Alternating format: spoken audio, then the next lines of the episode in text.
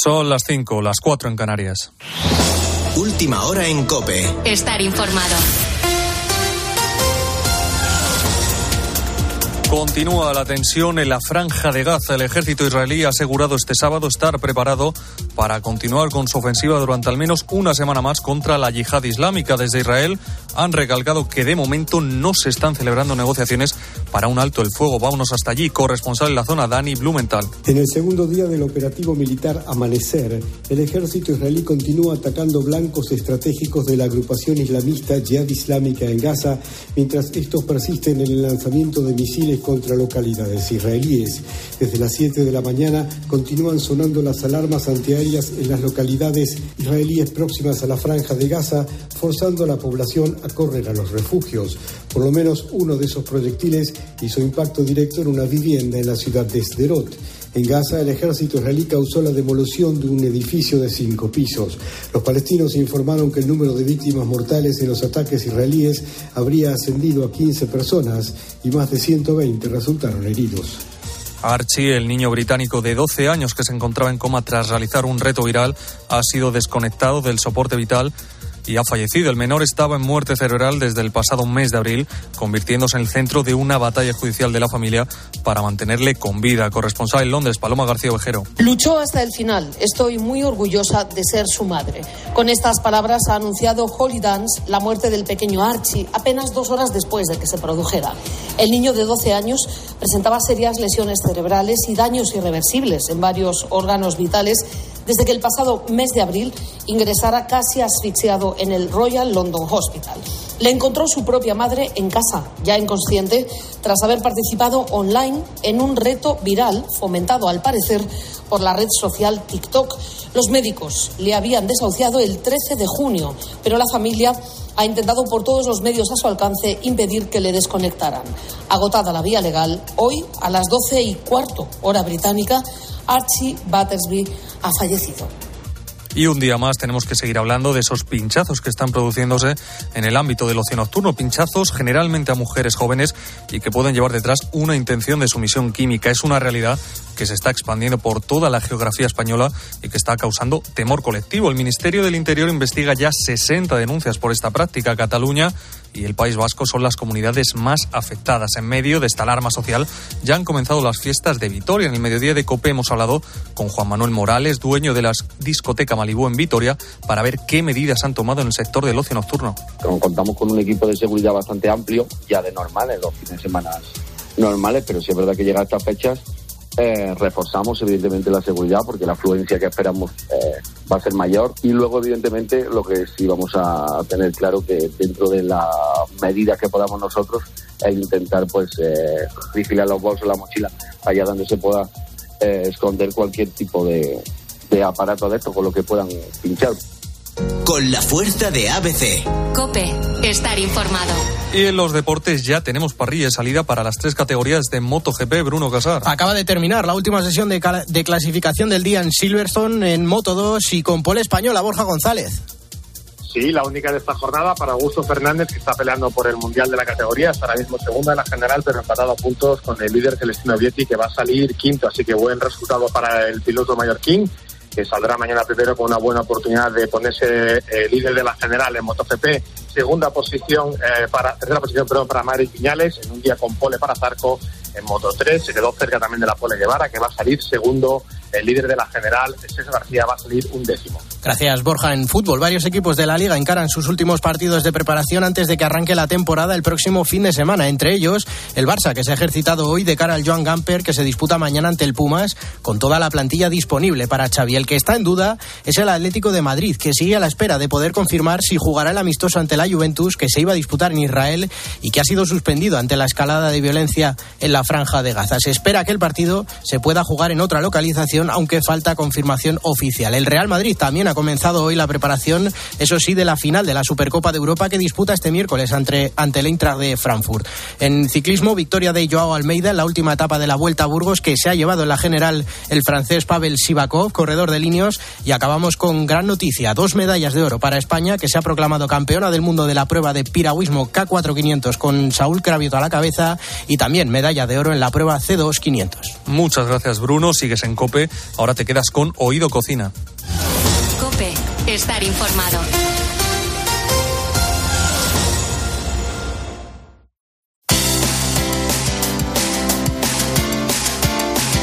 Oído Cocina. Urbano Canal, Roberto Pablo. Cope, estar informado.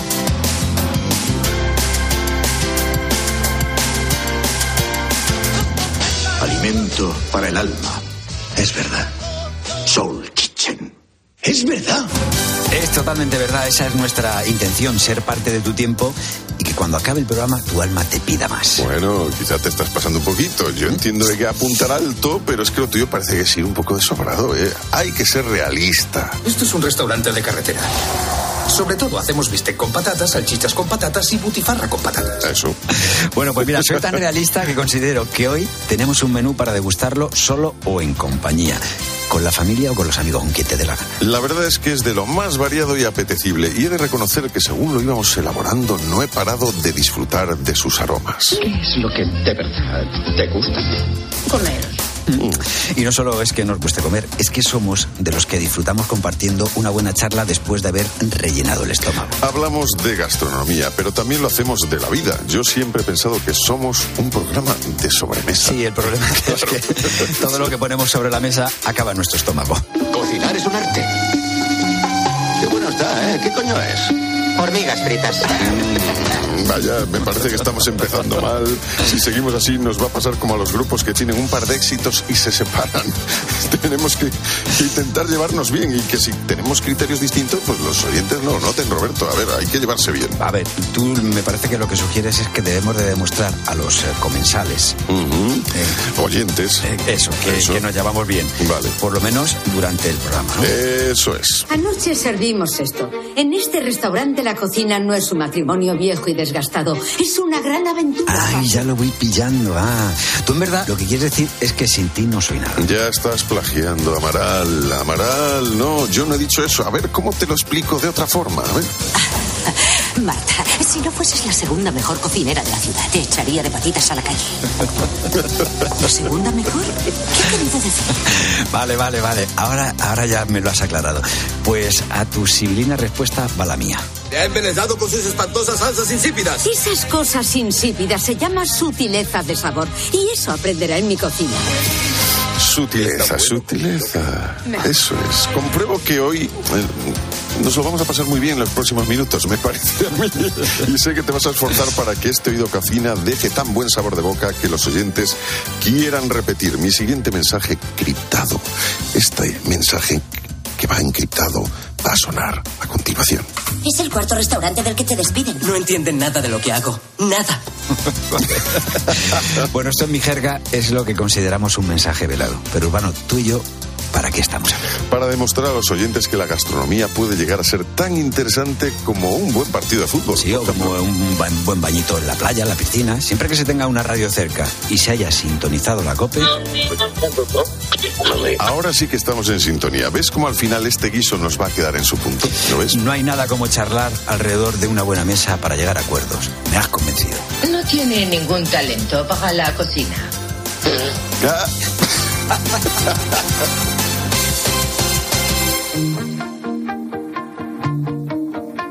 Oído Cocina. Urbano Canal, Roberto Pablo. Cope, estar informado.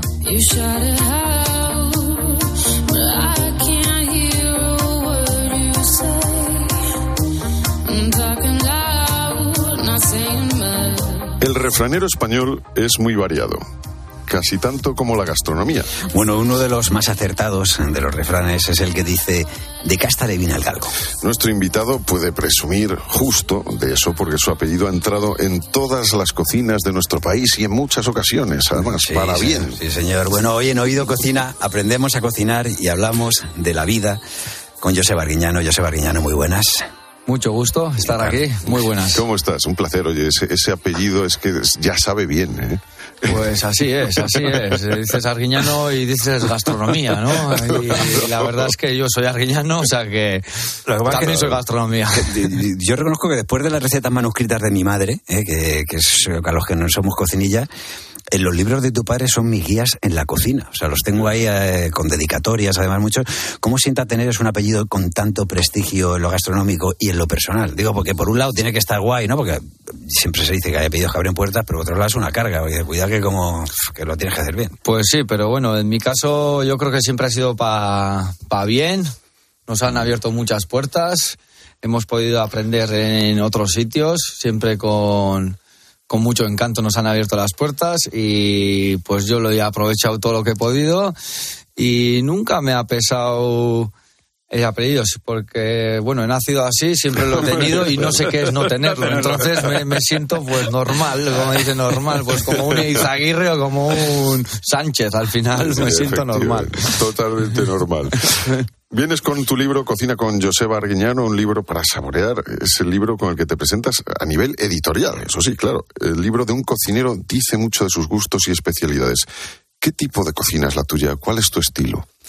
Pues mi cocina siempre es la base, es la cocina tradicional, la cocina vasca, que es una base maravillosa, pero luego aparte de esa base, pues sí que he aprendido en Francia con los panes, he estado en Barcelona en Escribá, siempre he traído también detalles de fuera, porque con lo de casa siempre se aprende, pero al ir fuera pues se aprende mucho más, porque lo de casa es lo de siempre, es a veces monótono y sin embargo cuando vas fuera pues traes detalles que con poco pues cambias tus recetas, le das tu toque personal y así pareces que eres un artista, le das tu toque personal.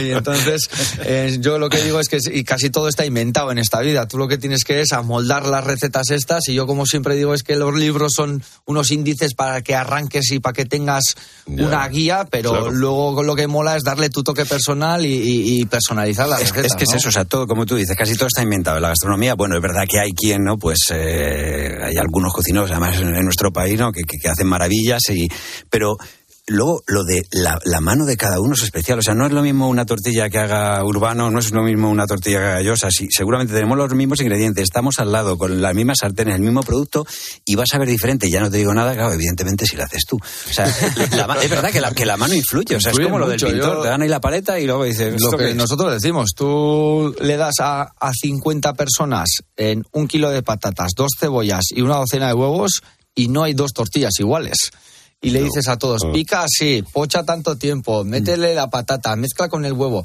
pero al final esos segundos de más potencia, menos potencia, eh, luego mezclarlo con el huevito y dejarlo en reposo en vez de dos minutos, dejarlo doce, eh, luego a la hora de echarla a la sartén, al final la mano influye mucho, ¿no? Y, eso es como la música, el do, re, mi, fa, sol es lo mismo para todos, pero no suena igual. Estamos pillando, ahí lo de que ha dicho dos minutos, doce minutos y tal. O sea, no, está diciendo... no, pero es igual, efectivamente, las, las, notas son siete, pero es como las, como, las mezcles. No, yo, yo, solo tenía una nota en mi vida y siempre era, muy necesita mejorar. ah, yo pensé que eras de tiempo muy deficiente. No, no, ¿qué dices? Yo soy mucho más joven. progresa adecuadamente y necesita mejorar. Yo ahora necesita mejorar. Así es. Bueno, ¿cómo, cómo es eh, crecer con, con, tu padre, con Carlos, eh, en la cocina? ¿Cómo es él? Porque claro, todos le tenemos ese esa imagen, ¿no? De, de, súper buena gente contando chistes, tal, pero me imagino que detrás hay un tipo serio en la cocina y cuando tú dices, me voy a dedicar a lo mismo, ¿cómo es enfrentarse a ese momento? Vale, pues mira, os digo, porque yo eh, me ha tocado trabajar con él, pero me ha tocado trabajar con él ya una vez que ya he aprendido cocina, porque yo cuando entré en el restaurante él ya estaba en el mundo de la tele, el mundo de, de la pelota, con la bodega estaba ya en otros proyectos y nosotros entramos a la cocina y mi, mi pilar ha sido mi tía Eva. O sea, también Miquel Mayán, que era el chef de cocina que estaba ahí en ese momento. Pero yo más codo a codo me ha tocado trabajar con mi tía, con mis hermanos, eh, llevar todo. Y el Aita siempre ha sido un animador. O sea, yo lo que digo es más que un jefe, ha sido un animador. Siempre nos ha venido, nos ha animado, nos ha echado, nos ha dado las gracias, nos, nos ha felicitado y nunca nos ha dicho lo malo, porque yo creo que él también se da cuenta que nosotros de lo malo también nos damos cuenta. Uno cuando no le salen las cosas bien se da uno cuenta y yo creo que él tiene esa filosofía, que uno tiene que aprender de sus errores, tiene que darse con un canto en los dientes para aprender, para, para hacerte grande y para, para que si te quitan lo que se dice, te quitan todas las piedras del camino, el día que tienes una piedra te das la Te vuelta. Y entonces, pues en eso... Pero nos has dado, fíjate, una, una respuesta que además me alegra, ¿no? porque eh, la cocina nosotros lo decimos muchas veces y con la mayoría de, de los eh, artistas de la cocina, ¿no? que, que- de los fogones que pasáis por aquí, eh, que está, es muy representado por, por los hombres, ¿no? Eh, no, sobre todo lo, lo más visual, ¿no? Eh, lo que vemos en los medios y tal. Pero la cocina de toda la vida en nuestro país, o sea, ha sido de las mujeres. Sin duda Eh, alguna. Entonces, claro, nosotros enseguida enfocamos por, por tu padre, pero como tú dices, si es que seguramente Mm. tu padre seguramente aprendió con su, con su mamá, con, con- su madre, con su abuela, en fin, o sea que, y entonces tú, como dices, o sea, has estado ahí más. Por cierto, que hay una cosa en el libro, cocinando con, con José Arguiñano, que sales con un corazón, con, con- con un, pimi- un tomate, Un en el corazón. en el corazón, sí, Digo, así es. Es tu ingrediente principal, digo, digo que no sea el perejil, ¿vale? Porque eso ya No, lo tenemos. corazón creo que lo tengo rojo también y el tomate ahí va al pelo y, y ha quedado genial. Está claro que nosotros el tomate del caserío es un ingrediente fundamental en nuestra cocina y sí que es un ingrediente de temporada. Sí, que en verano le damos mucho al tomate y, y luego cuando es como a las, las anchoas, que le das cuando es la época, pero luego cuando no es la época como que... No, no, No no, no, te apetece, casi, casi. Y, y el tomate es un ingrediente, ahí además en la costa salen unos tomates maravillosos que, que, que comes y parece fruta, pero porque es fruta, pero es fruta de verdad. Que huele, Porque vamos. cuando compras en- de producciones grandes y que han estado pues hidrofónicos o de cultivos que no son tan naturales, pues no tiene ese dulzor, esa, esa, esa maravilla No del les tomate. insultes, no les digas hidrofónicos. no he insultado, pero no. Al final ya sabemos que hoy en día tenemos de todo, todo el año y muchas veces perdemos la- la- el norte de qué es de, de- de- de esa época muchas veces, ¿no? Que, que esto es de época si tenemos todo el año tomate. Claro, que Pero tenemos- tenemos no tiene nada que ver el tomate de verano que, que- que el tomate que comemos en invierno. Tenemos una gran suerte con la, con la variada gastronomía que tenemos. Por eso, eh, vamos a preguntarte, ya que tenemos aquí, te, te podemos conocer mejor aquí tan de cerca. ¿Qué plato de cuchara es el que prefieres? Que prefieres, Joseba, que el que pides, ¿no? Cuando dices, oye, quiero, hoy me apetece Eh, a mucho mí esto. las alubias con todos sus sacramentos, eso sí, con los sacramentos. ¿Qué, qué es algo serían que- en este caso? ¿Eh? ¿Qué qué serían esos sacramentos? Un poco de todo, hay mucho de nada, un cachito de morcilla, un cachito de chorizo, una costillita. Que todo eso luego la apartas, y ¿verdad? luego, vas a comer y luego- la berza, la berza, una buena palada de berza ahí encima, ¡guau! Maravilla. Luego, de cuchara, yo en el, en, sí que, a ver, le doy a la porrusalda, le doy a las alubias, le doy a todos estos ingredientes de toda la vida de lunes a viernes, pero luego aquí, pues sí que como he viajado mucho, he querido meter un plato de cuchara que es la sopa ramen, que a mí me chifla, que es una sopa con mucho sabor, ingredientes frescos, setas salteadas, un huevo a media cocción y, y eso es que levanta un muerto y a Sí. cualquier hora vale además. O sea, vale para desayunar, para merendar, para cenar y para coger energía y, y darle caña. al Un trabajo. pincho, recomiéndanos un pincho de los que hay en Cocinando con José Barguiñano. Pues aquí, por ejemplo, hay un pincho muy sencillo que es en... Otarrainska iba a decir, pero eso es en vasco, no me vais a entender. Perdona, que aquí de idiomas estamos muy bien, pero bueno, para el resto de la gente que puede no saberlo, venga. He dicho yo cocinando, cocina Sí. con José Hay Barguiñano. los langostinos, son los langostinos, que es una receta muy sencilla, pero siempre estamos acostumbrados langostinos a la plancha vuelta a vuelta con sal, que nos encanta muy rico. rechupetear esa sal, pero ahí tengo un picoteo que suelo emplearlo mucho cuando vienen los amigos a casa una noche partido, vemos una película, unas brochetas de de langostinos que ya van peladas con un crujiente bueno y luego te haces un alioli, que en este caso lo tengo en el libro con alioli de con ajo negro, Ah, y dices, qué así rico. no te tienes que ensuciar las manos, sigues viendo el partido, así la gente te viene y le puedes dar de comer en el sofá. Entonces, pues ese picoteo, esos langostinos van al pelo. Bueno, pues eh, nada más. Para acabar, me gustaría acabar con, un, un bocata, porque es una cosa que es para nosotros como una cosa muy sencilla de la gastronomía, pero a la vez donde cabe todo. Así es, el bocata lo admite todo. Y además, eh, yo también, esto lo he heredado de mi padre, mi padre dice que ha comido más bocatas que días que ha pasado en su vida. Porque si el año tiene 365 días, pues unos 400 bocadillos al año ya nos comeremos, tranquilamente. Porque a la merienda o un día que andas en la cocina un poco tarde, entonces luego cuando acabas el servicio, pues con la merluza que ha sobrado, pues te haces un bocadito. O luego eh, a la noche también. O sea, somos muy de bocadillo, somos muy de pan y, y, eso. Y luego aquí también empleo, el aita siempre es del pan crujiente, pan con crosta, pan con tal. Pero hoy en día gustan mucho los panecillos testes que se comen tan fácil, un pan bao que está hecho al vapor, suave, suave, que le metes una pancetita ahí dentro con una salsa teriyaki y eso también, pues al final son bocatas que, que, que, que, que lo admiten todo. Teriyaki vale como salsa y como título de canción. bueno, que muchísimas gracias. No sé si lo único ya, por, siendo surfista, ¿te has comido alguna ola? Me he comido muchas olas. Me he comido muchas olas. es lo peor del surf, pero al final ya sabéis que, que todo lo bueno tiene algo malo, pero eso es lo que lo que te hace estar fuerte y lo que te hace estar con ganas y, y y te sentirte con, como pez en el agua. Un, placer. Eh, cocina con José Barguiñano ese libro. Eh, José Barguiñano, muchísimas gracias por habernos acompañado. Gracias a vosotros. Seguir haciendo este programa maravilloso y, y aquí vendré cuando me pidáis. Por supuesto, esperamos vernos muchas veces. Perfecto, un abrazo. Oído Cocina. Urbano Canal, Roberto Pablo. Cope, estar informado.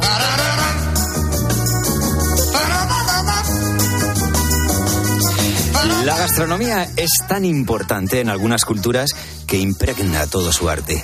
Hay comida en la pintura, de hecho algunos cuadros nos hablan de cómo comían nuestros antepasados. También se habla de comida en la escultura, la arquitectura, la literatura nos habla constantemente de gastronomía, así como la música y la danza. Pero es en el séptimo arte donde más a menudo hemos podido disfrutar del buen comer. Ha dicho más a menudo y no más a menú. Por eso hoy en Oído Cocina queremos hablarte de las mejores películas en las que se ha reflejado el arte gastronómico, donde la buena mesa y el cocinar forma parte del argumento. Una de ellas, que lo lleva en el título, es Come, reza, ama. Me voy a Italia. A Italia. ¿Por qué Italia? Dime qué has comido hoy. No lo sé, una ensalada. Exacto. Yo antes tenía apetito por la comida, por mi vida, y lo he perdido. Quiero ir a un sitio donde pueda maravillarme con algo. El idioma, gelato, espagueti, lo que sea. Bueno, nos cuenta la historia de Liz, eh, que después de un fracaso amoroso, desde embarcarse en un viaje por el mundo en busca de buena comida, espiritualidad y el amor verdadero, protagonizada por Julia Roberts, Jace Franco y Javier Bardem, es una comedia romántica con mucho sabor. Así que una de ellas. Seguimos con una producción danesa de 1987. Esta es una buena, El festín de Babette. Quisiera preparar una comida francesa. ¿Una comida francesa? Una comida francesa. Oh, por favor, por una vez. En una pequeña aldea danesa dominada por la tradición puritana, en 1871, llega Babette desde París para revolucionar la vida de los habitantes. Lo hace con sus gustos refinados y cocina, como hemos oído, al estilo francés.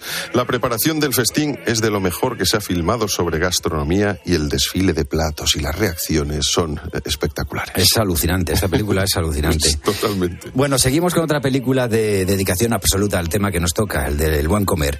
En 2009, Amy Adams y Meryl Streep nos presentan las historias paralelas de Julie y Julia. Soy Julia Child. Bon appetit. Antes de convertirse en leyenda gastronómica, Julia Child era una americana corriente que vivía en Francia. ¿No debería buscar una ocupación? ¿Qué es lo que de verdad te gusta? Comer. Y lo haces muy bien. bueno, Julie decide hacer durante un año las recetas clásicas de Julia Child, autora del libro Dominando el arte de la cocina francesa. Lo hace con nota y la película es muy agradable de ver. Desde luego sí, además con Meryl Streep espectacular. No es, no es esta que vamos a hablar ahora no es especialmente ¿eh? de No. cocina, pero sí que es una película rodada con exquisito gusto Ah. y desde el título la comida cobra especial interés. Desde 1991 nos llega Delicatessen. Bonjour. Bonjour. C'est pour le sommier. Oui, oui, entrez. con una banda sonora también muy peculiar. Jean-Pierre Jeunet, conocido por Amélie, por supuesto, y Marc Caro, nos muestran un extraño mundo distópico en el que Toda la vida gira alrededor de una peculiar, muy peculiar carnicería que no hace mucho honor al nombre de Delicatessen, precisamente. No apta para amantes de la comida rápida. Y además ahora te digo una cosa, que habrá mucha gente ya buscando pues piso de alquiler. Cuidadito, si hay una carnicería debajo. Bueno, seguimos avanzando a través de platos y el celuloide para acercarnos a una de las mejores películas de temática gastronómica. Es además apta para ver en familia las veces que la habré visto yo. En 2007 se estrena esta maravillosa, esta maravilla de animación llamada Ratatouille. Anoche yo viví una nueva experiencia. Una comida extraordinaria procedente de alguien singularmente inesperado. Afirmar que tanto la comida como el cocinero han cuestionado mis ideas preconcebidas sobre la buena cocina sería quedarse muy corto. Me han estremecido hasta lo más profundo. Bueno, la figura del crítico implacable que se deshace ante un plato que le lleva hasta su niñez compone una de las escenas eh, que uno volvería a degustar cada poco tiempo. Eh, importante enseñársela a los niños y disfrutarla de nuevo con ellos. Si no tienes niños, invéntate que lo tienes, pero ve la película. por supuesto, por supuesto. Y nos vamos acercando al final, pero no sin antes acudir a una de las películas más entrañables sobre la importancia de ponerle amor a los guisos. En 1992, Alfonso Arau lleva la gran pantalla la novela de Laura Esquivel como agua para chocolate. Tal parecía que en un extraño fenómeno de alquimia, no solo la sangre de Tita, sino todo su ser, se había disuelto en la salsa de las rosas, en el cuerpo de las codornices y en cada uno de los olores de la comida. De esta manera penetraba en el cuerpo de Pedro, voluptuosa, aromática, calurosa y completamente sensual. Pues para el que no la haya visto, es la historia de dos jóvenes enamorados, Tita y Pedro. Se quieren, pero Tita es la hija menor y su madre no permite su casamiento para que se dedique a cuidar de ella. Pedro se casa con otra hermana, pero Tita le enamorará constantemente con cada plato que prepara, como esas codornices a los pétalos de rosa que estábamos escuchando, que logran, logran, subir la temperatura literalmente en la mesa. Un homenaje total a la gastronomía mexicana. Bueno, y acabamos con, con una comedia de 2014 dirigida y protagonizada por John Favreau. Va a hacer una reseña el crítico más importante y te entran ínfulas de artista. Sé artista en tu tiempo libre. Es mi restaurante. ¿Me amenazas con despedirme? Te digo lo que pretendo hacer. Si no preparas mi menú. Ya está, ya está. La crítica. Su espectacular aumento de peso solo se explica porque debe de estar comiéndose toda la comida que devuelven a la cocina. Broma. Eh, te voy a decir una cosa, Urbano, me ha sabido a poco. A mí también. O sea que yo creo que la próxima ¿Empezamos de nuevo? Repetiremos.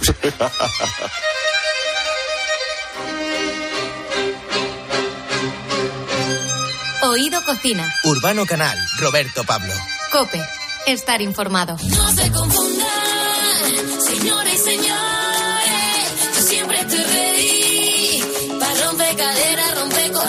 solo existe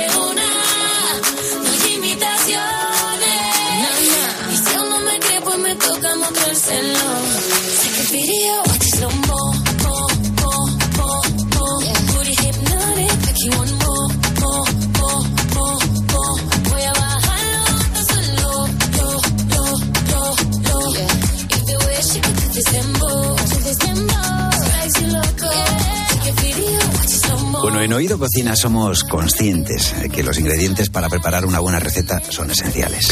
Y el resultado de cada uno de nuestros programas tiene que ver con eso, con los invitados e invitadas que nos acompañen. Hoy tenemos la suerte de contar con la chef Mar Orozco. Que entre otras cosas, dice en su perfil, de influencia castiza y almeriense, mi infancia huele a migas, cocido y guisos llenos de sabor.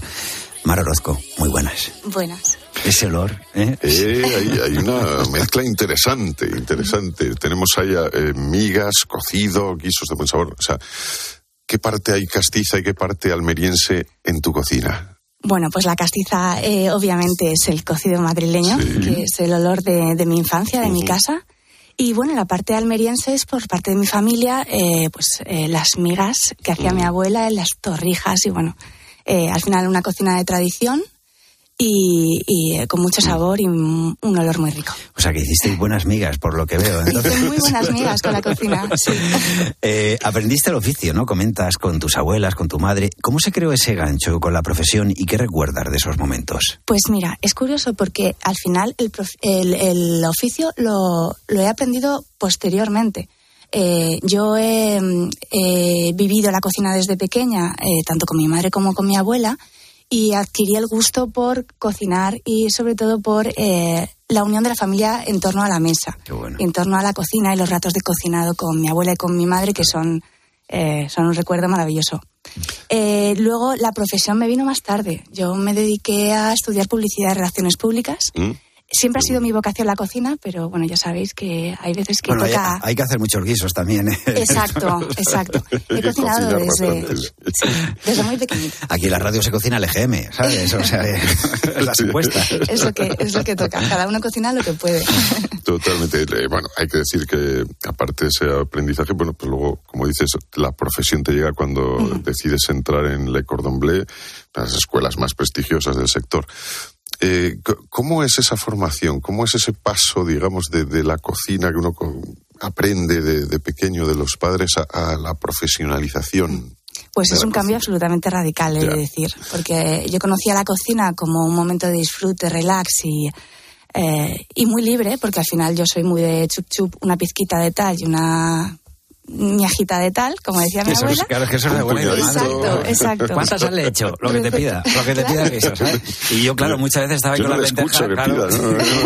pida, Y además sí, lo, lo típico que le decías a tu abuela, pero abuela, ¿cuánto has echado de esto? Sí. ¿no? Y, y al final es ir viendo, oliendo y, y probando mucho. Y le quedaba bien. Y te voy a decir, yo, por ejemplo, perdona, las croquetas de mi madre, o sea, ha venido a casa, mm, ya al final he dicho, bueno, tú ve echando, yo voy midiendo y voy y tal.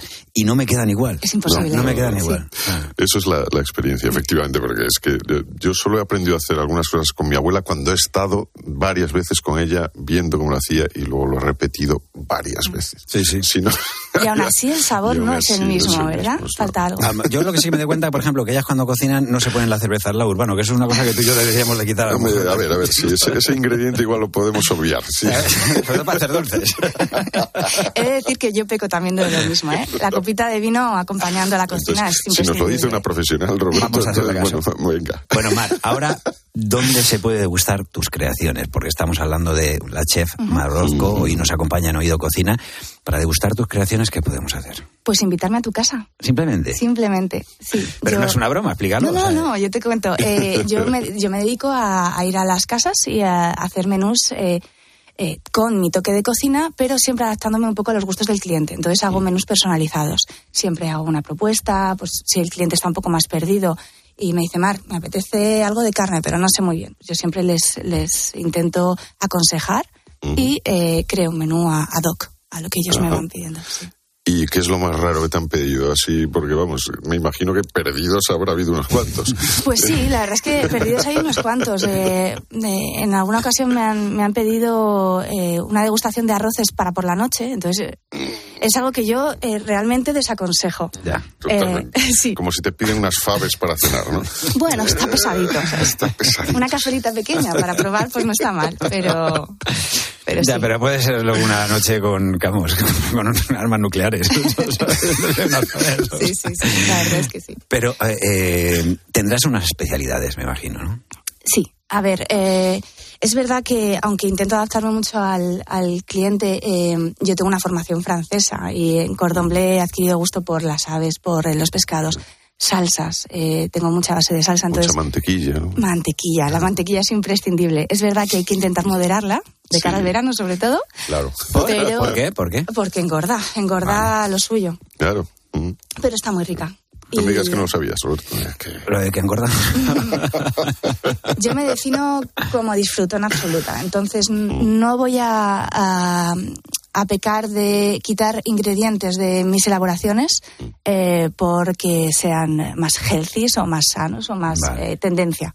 Tú dices disfrutona. Nosotros nos llamábamos antes bon vivant, hasta que nos dimos cuenta que nuestra nómina no era para vivir de esa manera.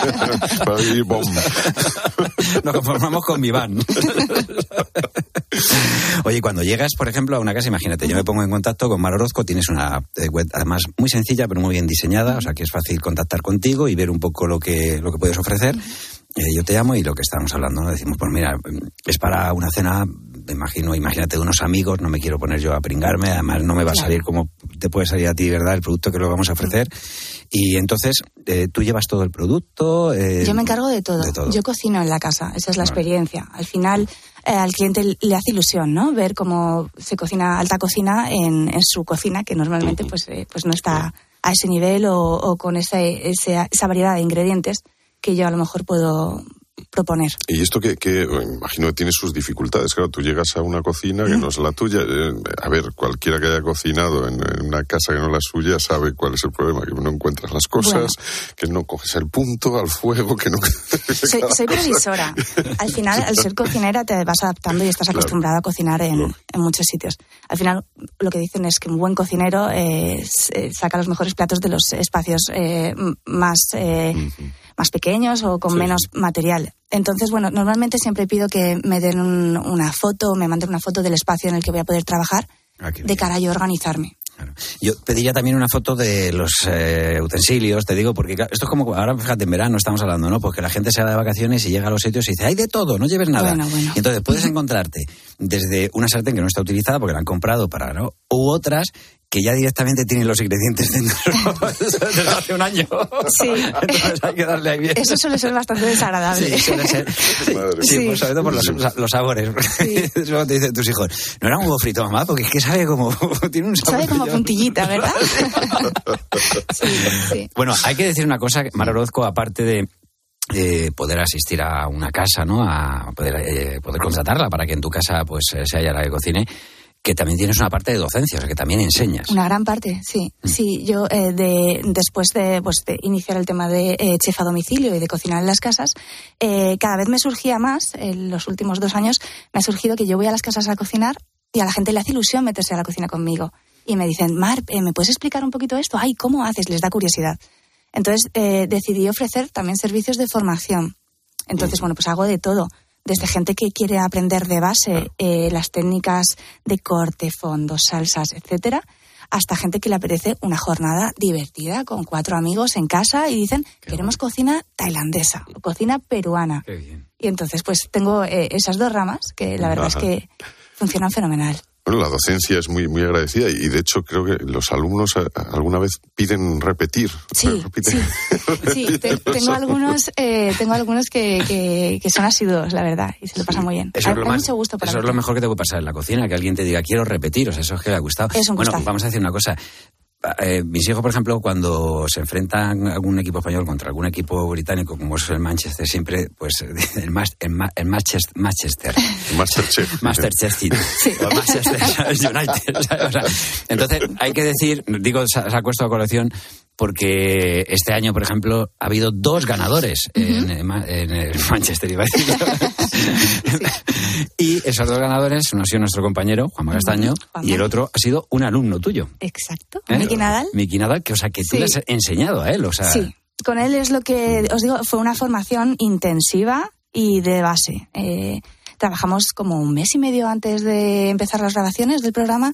Él se puso en contacto conmigo y, em, y empecé a trabajar con él de base, la postura, cómo cortas. Y fue machaque, machaque, muchas horas de trabajo. la aprendió. ¿eh? No- no- lo hemos visto, lo hemos Eh, podido sí ver. Muy hay, imágenes grabadas sobre esto y sin espionaje. En fin, bueno, eh, ¿qué cocina es la, la que es más complicada de hacer llegar ¿no? a, un- a alguien que quiera aprender de, de cero?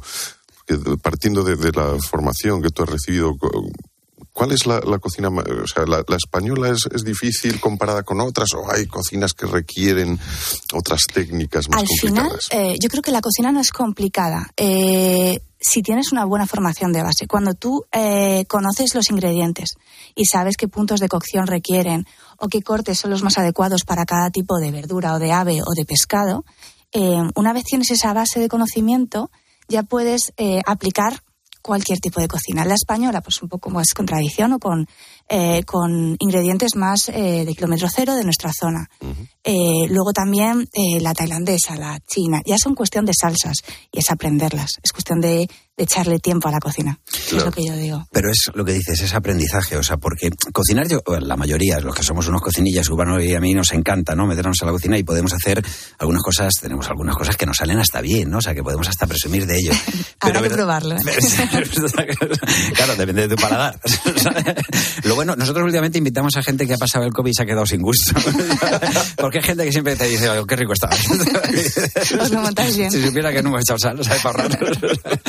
No, lo digo porque es verdad que es esencial aprender y que no es lo mismo, pues, ser, como vuelvo a insistir, ser un poco cocinillas que luego, pues, ser una profesional, como es eh, tu caso. Antes de acabar, dinos algo que podamos todo el mundo hacer en nuestra casa, una receta que, que sea más o menos fácil, que tenga tu toque. Una receta, así. Sí, vamos, una receta, un pincho, un sabes algo que tú digas, mira, pues esto todo lo podéis hacer en casa y vais a quedar bien si lo hacéis. Pues mira, últimamente, eh, cuando me piden una receta rápida o fácil, eh, decir que no soy muy de cocina rápida, sino que me gusta dedicarle tiempo a las cosas y cariño.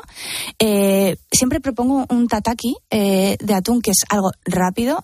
Solo tenéis que ir a la pescadería a pedir un corte bueno del, del atún. Y eh, es, una, es marcarlo, es hacer un lingote eh, bien, bien cortadito y marcarlo rápidamente en la sartén, unos dos minutos por cada cara, de manera que queda un borde cocinado y todo el centro en crudo. Y ahí ya podéis jugar con lo, lo que os apetezca eh, alinearlo con salsas eh, asiáticas ya preparadas. Eh, con un poquito de soja, mirin, un poquito de teriyaki. Hacéis una mezcla rica y la acompañáis de unas cuantas verduritas. Punto. Y punto. Perfecto.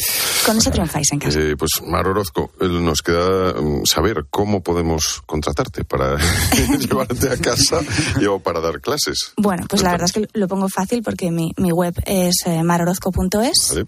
y luego mi Instagram es marorozcochef. Qué bueno. Genial. Oye, ¿cuál es tu plato preferido, por cierto? Mm, he de decir que eh, me gustan mucho los arroces, pero que soy una loca de las carrilleras. Oh, qué rico. Muchísimas gracias, Mar. A vosotros, ha sido un placer. Placer.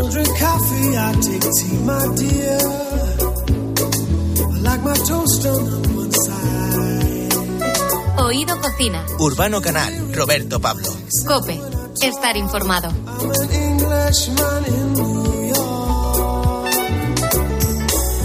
See me walking down Fifth Avenue, walking cane here at my side.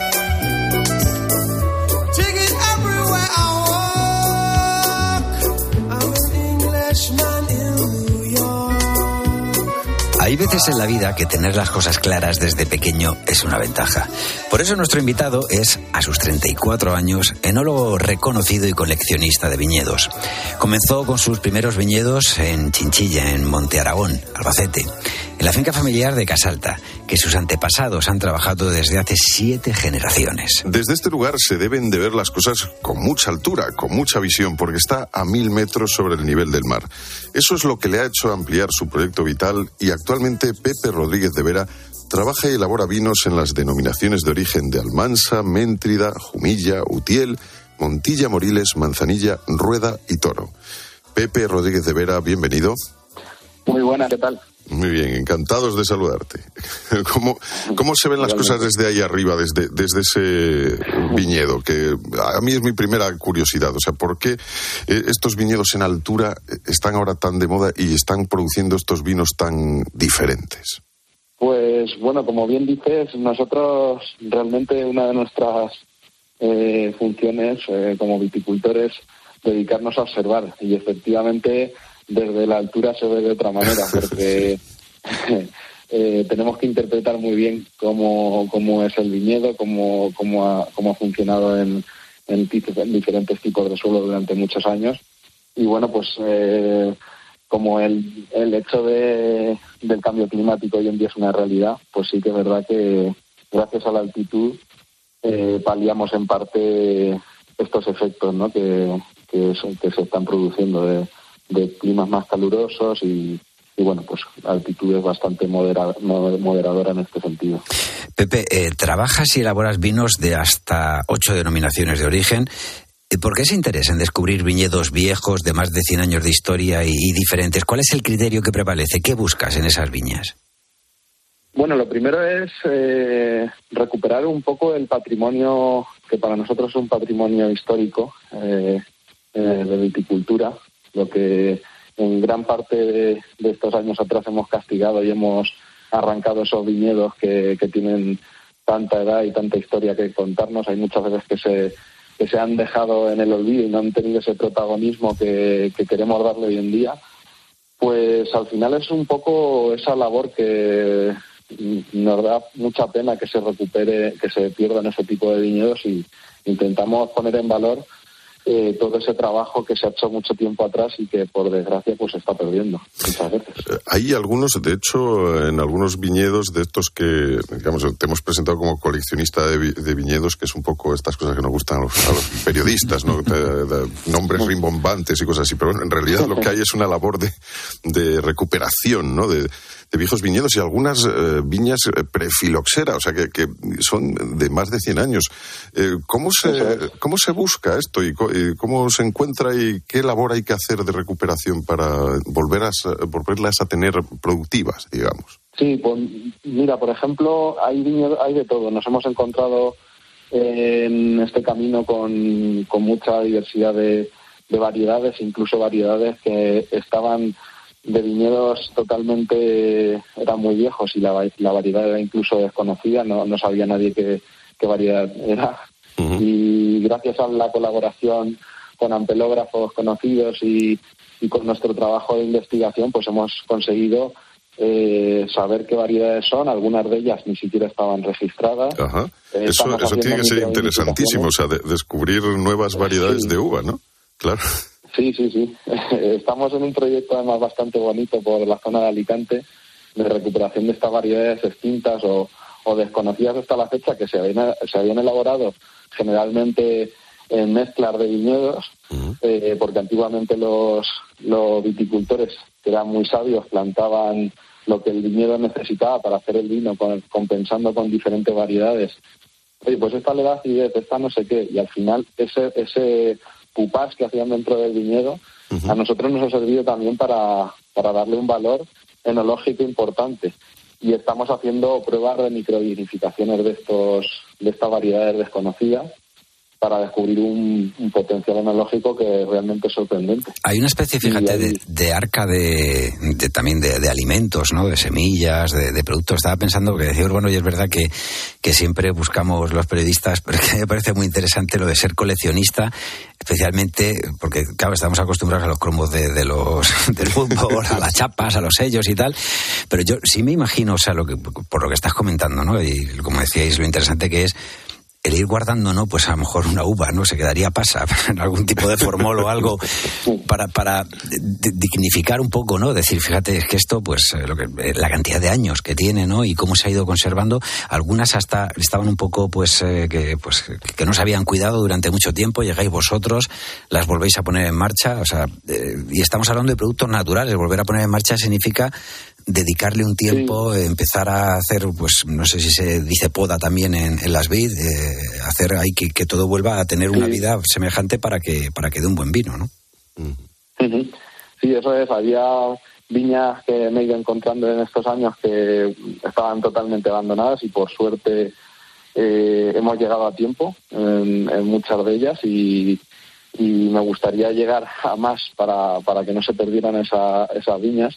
Y sí que es verdad que estaban maltratadas en ese sentido porque llevaban muchos años sin, sin podar eh, y estaban ya prácticamente eh, muriéndose las cepas. Entonces, en este sentido, la viña es muy agradecida y tras un, un paso de volverla a tratar bien durante dos o tres años, te empieza a dar otra vez el fruto y, y te agradece ese, ese cuidado. Al final es un ser vivo y todo todo este trabajo pues eh, tiene su recompensa en calidad, por supuesto.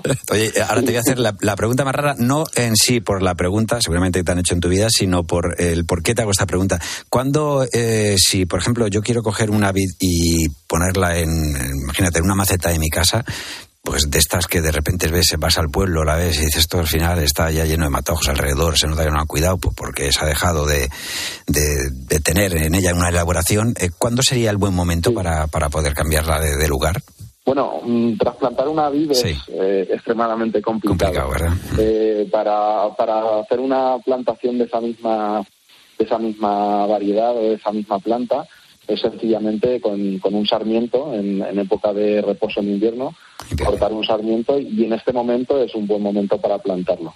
Entonces, a partir de ese sarmiento, por una selección clonal, estaríamos consiguiendo una variedad exactamente igual a la que tú has encontrado en, en tu pueblo. Vale, no, así te digo porque es que yo en su día planté un pipo ¿eh? de, de una, de una uva, salió, se fue creciendo, se hizo grande y tal, y al cabo de los dos años así, que bueno, por allí estaba la planta en la terraza de pululando, eh, nos regalaron dos tortugas de tierra, de estas que llaman rusas, y les encanta la, la hoja, la hoja de la, les encanta, y, y se la zaparon entera, y entonces, claro, me quiero traer una del pueblo que tenga un poquito más de capacidad para ir creando hojas, si ya la no te digo nada. Para evitar el, el ataque de las tortugas eh, ninja. Te he de dicho que la, la pregunta iba a ser un poco rara.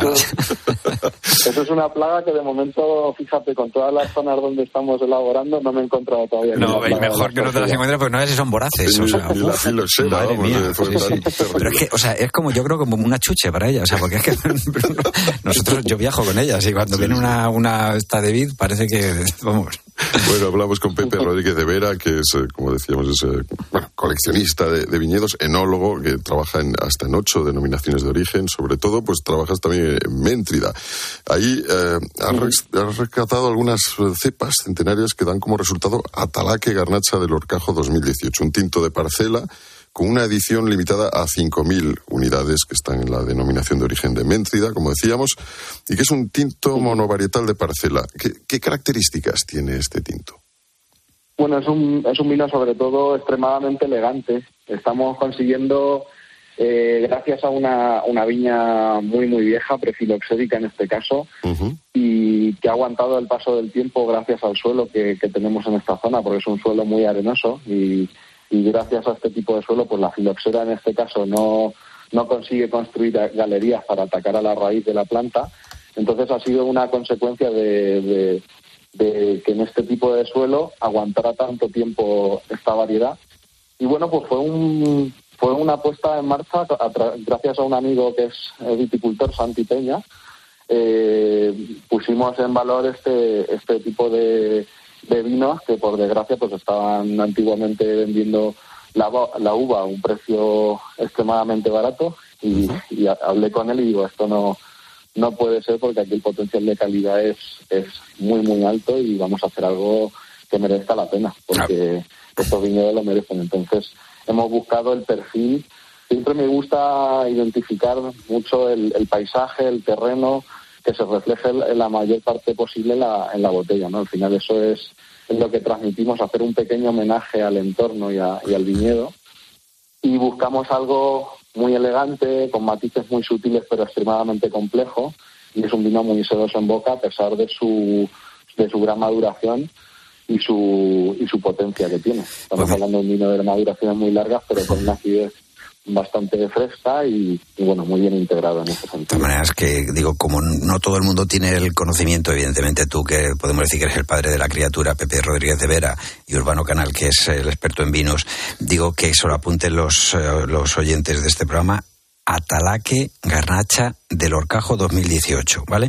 Y luego, eh, ya para terminar, habéis empleado un par de palabras de estas que, como luego mi madre me dice, es que estáis, decís unas palabrotas, digo, "No, que no es una palabrota, que es una palabra técnica, ¿sabes? ¿Has dicho prolixera o proli, cómo? Filosera. Filosera. ¿Y esto qué es? O sea, Filosera.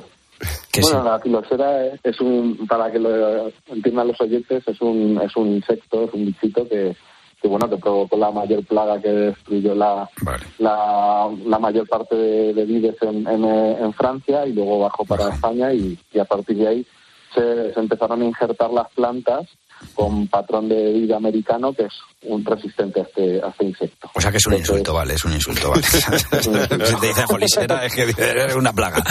Muy bien. Pepe Rodríguez de Vera, que muchísimas gracias eh, por habernos acompañado. Un abrazo y, y, bueno, pues lo que haremos será, yo creo que el mejor homenaje en este caso es un día darnos ahí un tientillo de, de vuestros vinos. Brindar por, por esa recuperación de vinos y, y viñedos antiguos que merece la pena. Muchas gracias. Un abrazo. Un abrazo, muchísimas gracias.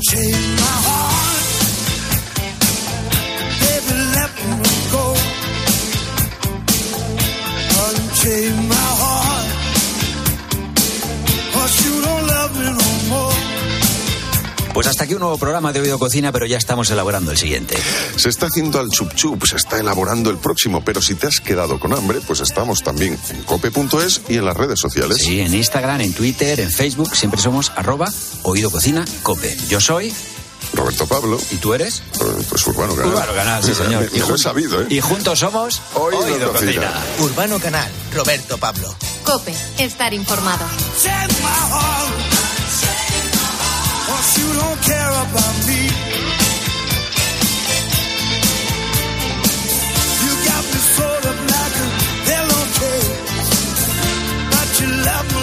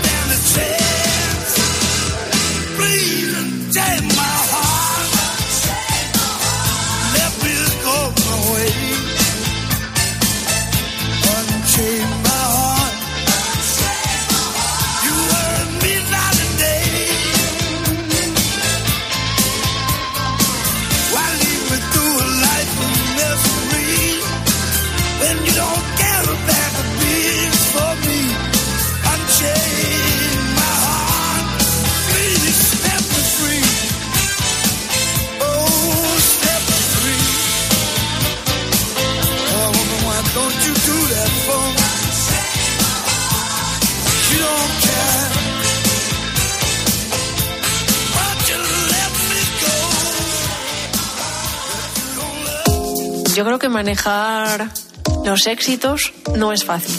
Incluso me parece que a veces es más difícil que manejar los fracasos. Lo a que he tratado de aplicar en mi carrera profesional es el asegurar que estaba aprendiendo siempre. Eso es lo que Entonces, bueno, pues esa experiencia de caerse, creo que en la vida muchas veces necesitas eso, pues te hace entender que bien, que están súper bien las alabanzas, pero que no es todo, ¿no? Que sí. En verano, el mejor entretenimiento lo sigues encontrando en Cope. Los tiempos difíciles hacen gente dura y la gente dura hace tiempos fáciles. Los sábados y domingos de 8 a 9 de la noche, Diálogos en Femenino. Un café sonoro en medio de tanto ruido. Llegan las ofertas límite del corte inglés. Solo los más rápidos podrán conseguir unas ofertas como estas. Fugaces, pero increíbles. Hasta el domingo 7 de agosto, 50% de descuento en una selección de colchones de primeras marcas. Flex, Picolín, Aspol, Relax. Ofertas límite. Hasta el domingo en tienda web y app del corte inglés. Escuchas Cope. Y recuerda, la mejor experiencia y el mejor sonido solo los encuentras en cope.es y en la aplicación móvil. Descárgatela. ¿Quieres vender tu coche? Busca, compara y si alguien te paga más, ven a Ocasión Plus. Mejoramos cualquier tasación. Mejor pago garantizado. Pago en 30 minutos. Ocasión Plus. Ocasión Plus. Ahora más cerca que nunca. 47 centros a nivel nacional. Localiza tu centro más cercano en ocasiónplus.com. Abierto sábado y domingo. En CEPSA estamos contigo. Por eso te damos descuentos en cada repostaje, sin límite de litros, pagues como pagues y sin descargarte ninguna app. 25 céntimos por litro para todos y 30 céntimos con porque tú vuelves. Incluye la bonificación del gobierno. Infórmate en cepsa.es y en las estaciones de servicio CEPSA. Soy Sergio de Carglass. ¿Se ha roto tu parabrisas de camino a la playa?